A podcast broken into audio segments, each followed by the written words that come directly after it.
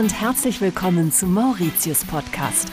Mein Name ist Pia Hoffmann und ich lüfte heute mit Ihnen das Geheimnis der sagenumwobenen blauen Mauritius. Sie ist so wertvoll wie ein seltener Diamant, umrankt von Legenden. Jahrzehntelang war sie weit weg von zu Hause, doch seit einigen Jahren kann man die seltene Briefmarke im Blue Penny Museum in der mauritianischen Hauptstadt Port Louis wieder bestaunen, berichtet Museumsdirektor Emmanuel Crichon. Just a few years ago that vor einigen Jahren konnten wir die Marken einem Schweizer Händler abkaufen. Das war 1994. Wir hatten uns mit anderen Verbänden zusammengetan und mit vereinten Mitteln konnten wir uns das dann leisten.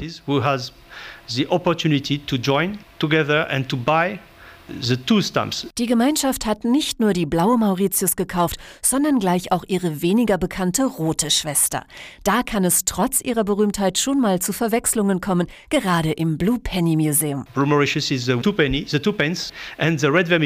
Die blaue Mauritius ist die Zwei-Pence-Marke. Die rote Mauritius ist die Ein-Penny-Marke.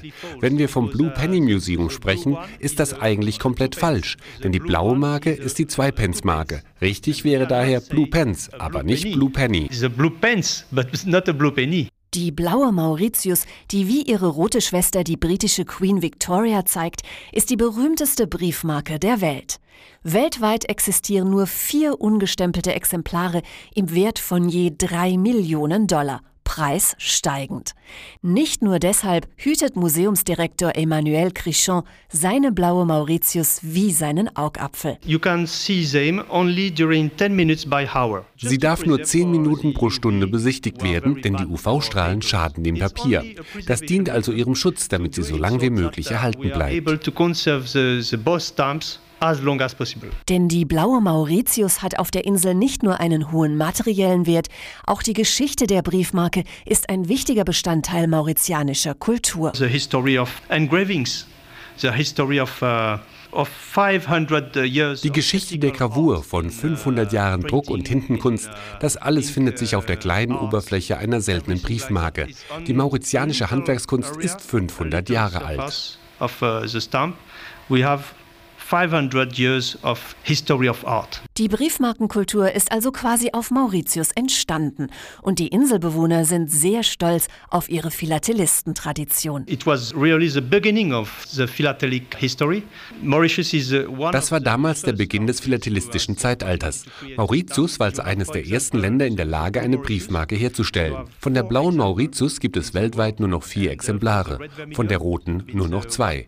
Diese Seltenheit begründet ihren hohen hohen Wert. And uh, that's very rareful and that's the reason of the of the price of the value of these stamps. Bei aller Liebe für die Gravierkunst macht Emmanuel Crichon aber keinen Hehl daraus, warum die blaue und die rote Mauritius so wertvoll sind. Only by the the facture of the of the stamps they are not very extraordinary. It's not a marvelous engraving. It's not a Allein von ihrer Machart her sind die Marken nicht sehr außergewöhnlich.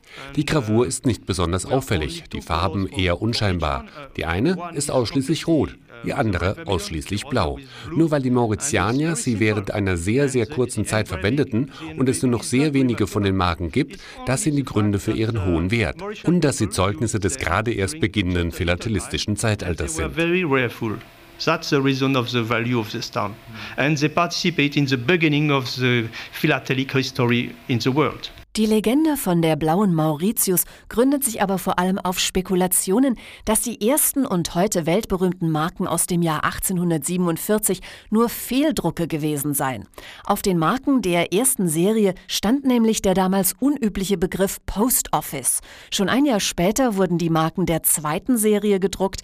Diese trugen schon nicht mehr den Schriftzug Post Office, sondern stattdessen Post Paid. Briefmarkensammler sind seitdem ganz verrückt nach den ersten und vermeintlich falsch gedruckten Post-Office-Exemplaren. Museumsdirektor Emmanuel Crichon kann über diese Geschichte nur den Kopf schütteln. When uh, Osmond Barnard has engraved the, the copper, uh, he didn't als Osmo Bernard die Druckplatte gravierte, hat er tadellos gearbeitet. Es gab keinen Fehldruck. Auf der rechten Seite der Marke steht Mauritius, auf der linken Seite Post Office.